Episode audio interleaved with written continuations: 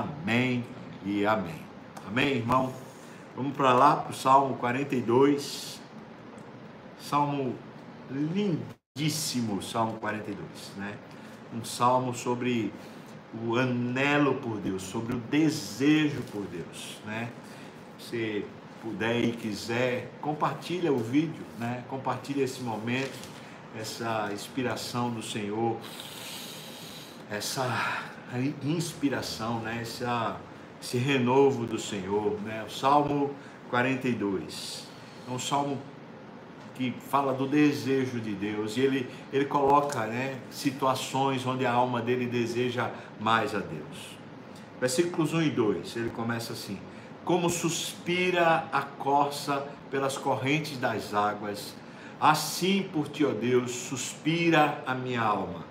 É lindo isso aqui, tão lindo, o poema é bonito, a figura de linguagem é lindíssima.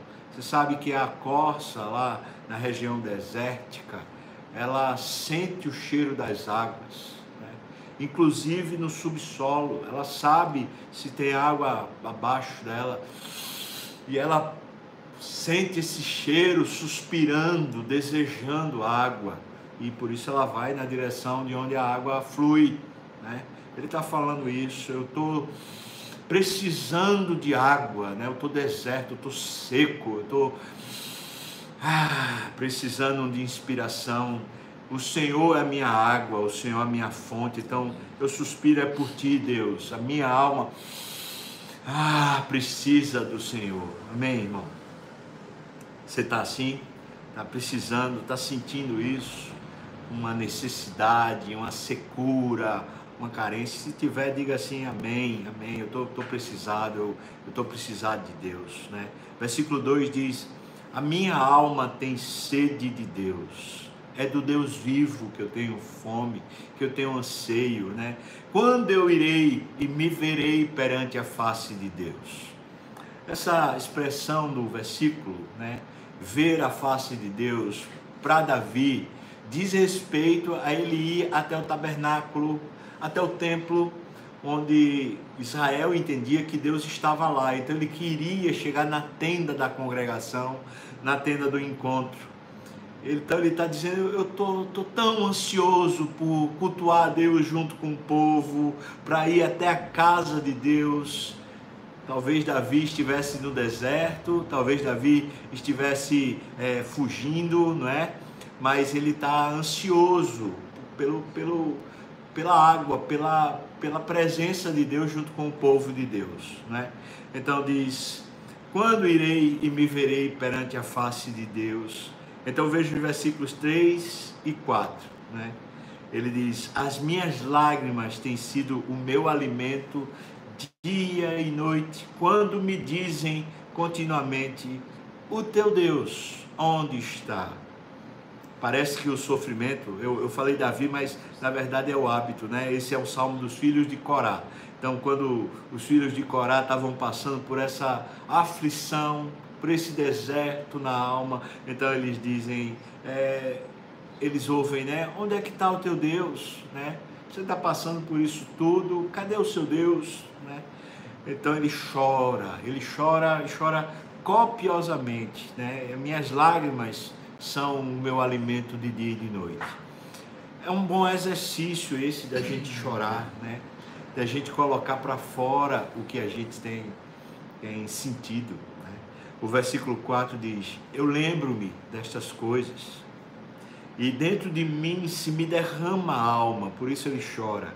E ele fala o quadro, né? Como eu passava em multidão de povo e os guiava em procissão à casa de Deus, entre gritos de alegria e louvor, multidão em festa.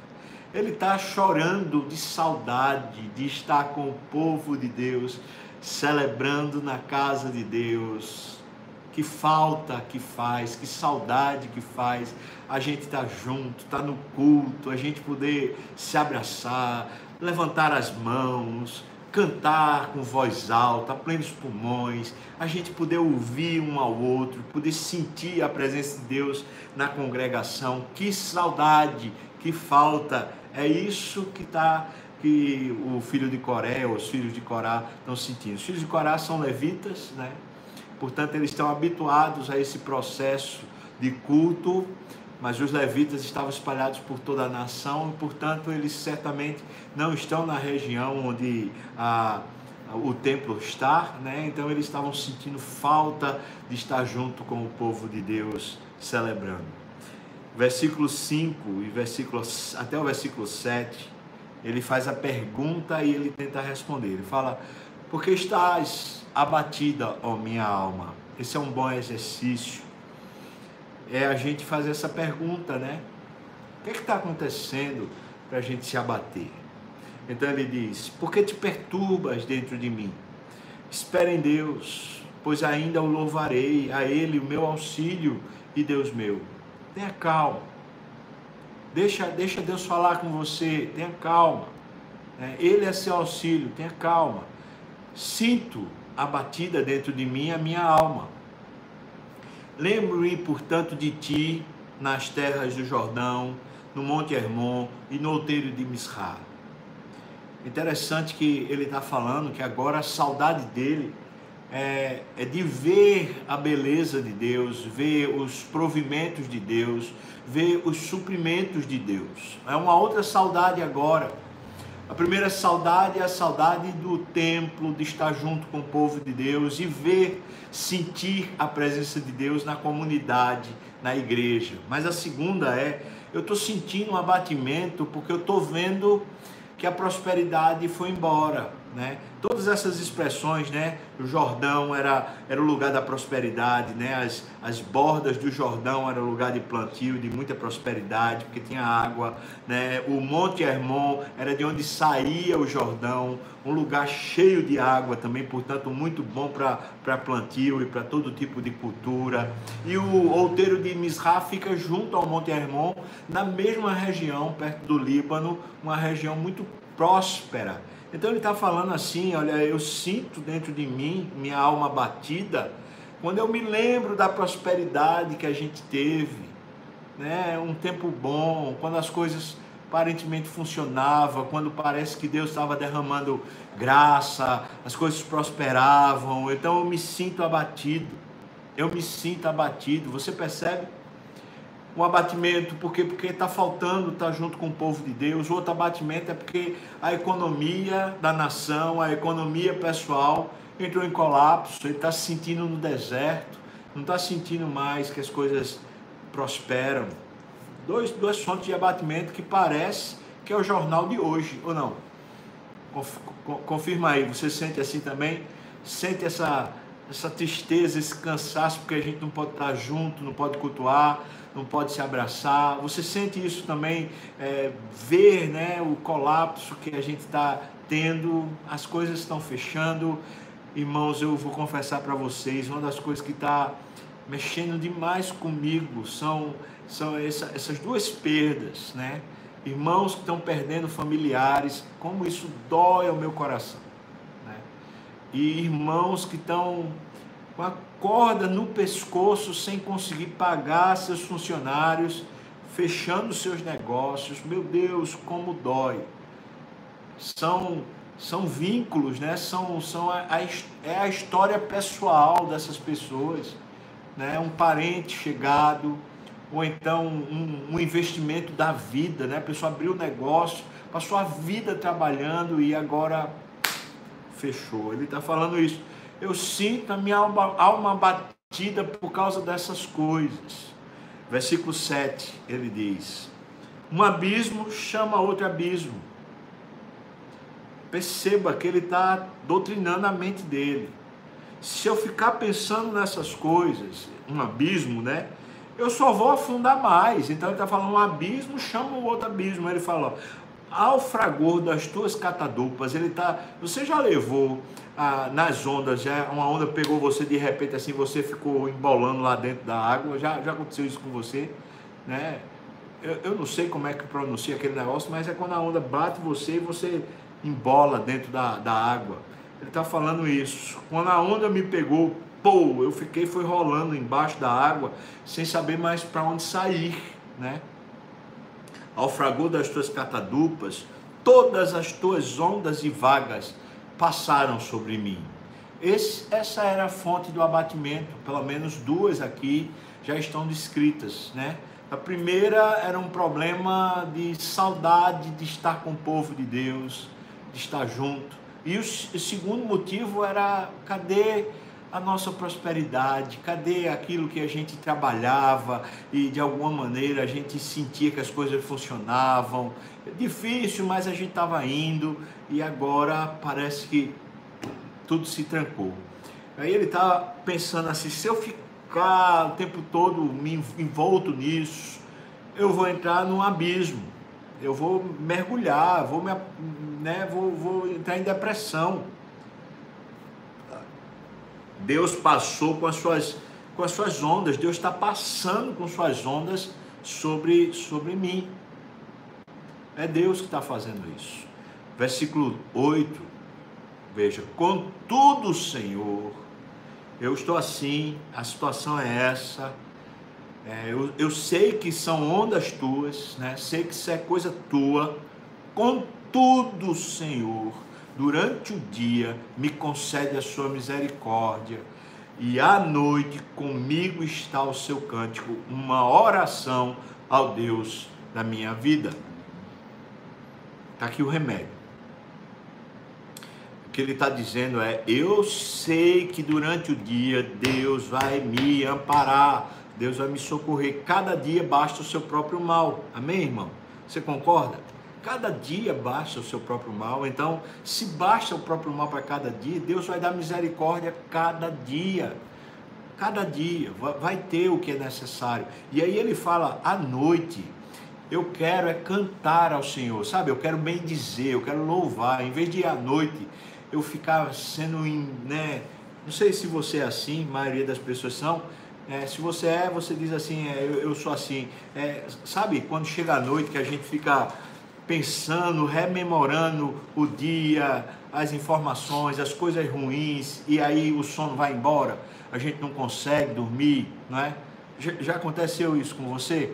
Que aí a gente fica preocupado, fica assim, é, sabe o que fazer? Ele está falando, à noite eu vou é, cantar uma, uma oração ao Deus da minha vida, eu vou, eu vou falar bem de Deus, eu vou encher minha alma de esperança em Deus.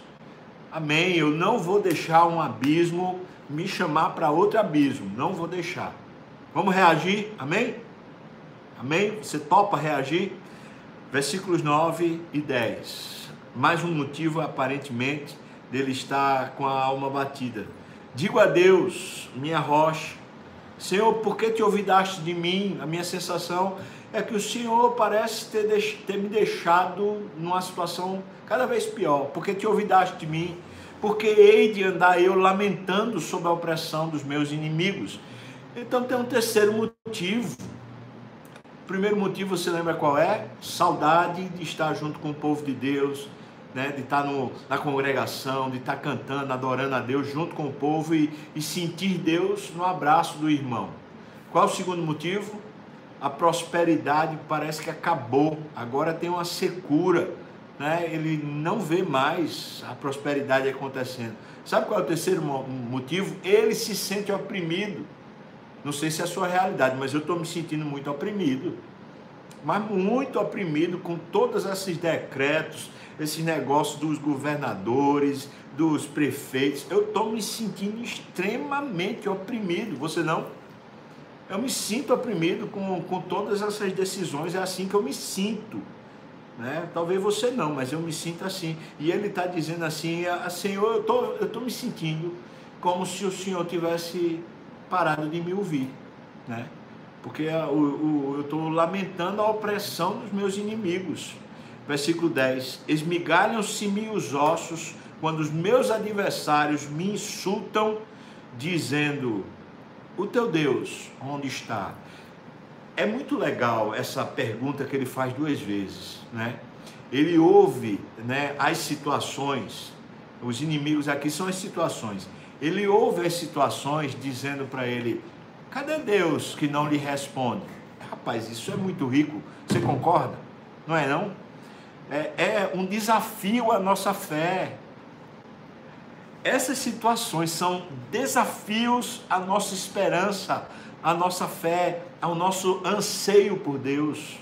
É por isso que elas perguntam para a gente: onde é que está o teu Deus? Você ainda vai continuar crendo, esperando em Deus? Ai, irmão, vou dizer para você: se não fosse o Senhor que estivesse ao meu lado, eu já tinha sucumbido. Olha, mas faz tempo. Eu não sou uma pessoa que consigo ficar dentro de casa. ah, mas Deus é gracioso demais, demais. Então Ele vai e renova a gente. Onde é que está o teu Deus? Está aqui, ó, no meu coração, me fazendo rir né? Vem, vem uma tragédia, vem uma, um aviso, vem uma opressão, vem a saudade de estar junto com o povo de Deus. Sabe o que é que eu faço? Meu Deus está comigo.